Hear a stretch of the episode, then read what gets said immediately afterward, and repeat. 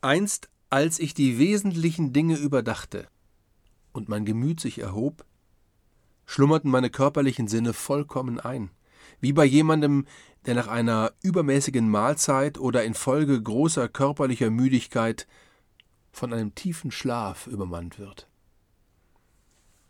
Es war mir, als sähe ich ein gewaltiges Wesen von unbestimmter Form, das mich beim Namen nannte und zu mir sagte Was willst du hören und sehen, und was verlangst du in deinem Gemüt zu lernen und zu erkennen? Ich sprach Wer bist du? und erhielt zur Antwort Ich bin Pymander, das Gemüt, das aus sich selbst seiende Wesen, ich weiß, was du begehrst, und ich bin überall mit dir. Ich sagte, ich begehre, unterrichtet zu werden über die wesentlichen Dinge, ihre Art zu verstehen und Gott zu erkennen. O, wie sehr verlange ich zu verstehen. Er antwortete,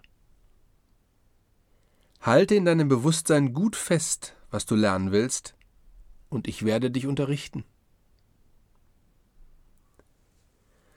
Bei diesen Worten veränderte sich sein Aussehen und zugleich öffnete sich in einem Augenblick alles für mich. Ich sah eine ungeheure Vision, alles wurde zu einem serenen und herzerfreuenden Licht. Kurz darauf entstand in einem Teil des Lichtes eine schreckliche und tiefe Finsternis, die sich abwärts bewegte und in gebogenen Spiralen drehte wie eine Schlange, so kam es mir vor.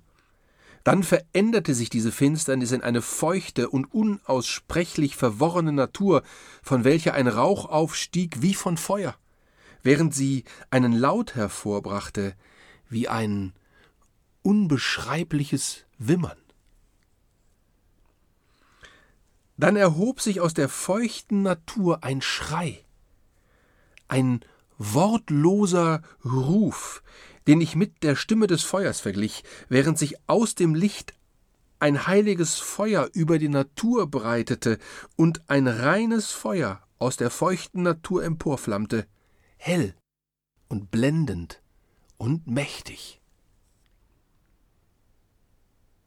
Die Luft folgte durch ihre Leichtigkeit dem feurigen Atem. Aus der Erde und dem Wasser erhob sie sich zum Feuer, so dass sie am Feuer aufgehängt schien.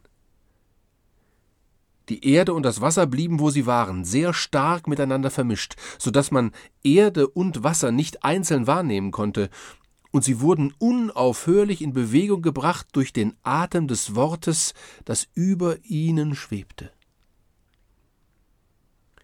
Dann sprach Pymander Hast du verstanden, was diese Vision bedeutet? Ich antwortete Das werde ich nun erfahren. Dann sagte er Das Licht bin ich, das Gemüt, dein Gott, der war, ehe die feuchte Natur aus der Finsternis in Erscheinung trat. Das leuchtende Wort, das vom Gemüt ausgeht, ist Gottes Sohn. Was bedeutet das? fragte ich.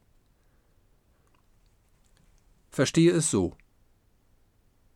Was in dir anschaut und hört, ist das Wort des Herrn, und dein Gemüt ist Gott, dein Vater. Sie sind nicht voneinander getrennt, denn ihre Einheit ist das Leben. Ich danke dir, sagte ich. Richte nun dein Herz auf das Licht und erkenne es. Bei diesen Worten sah er mir einige Zeit gerade ins Gesicht, so durchdringend, dass ich bei seinem Anblick erzitterte.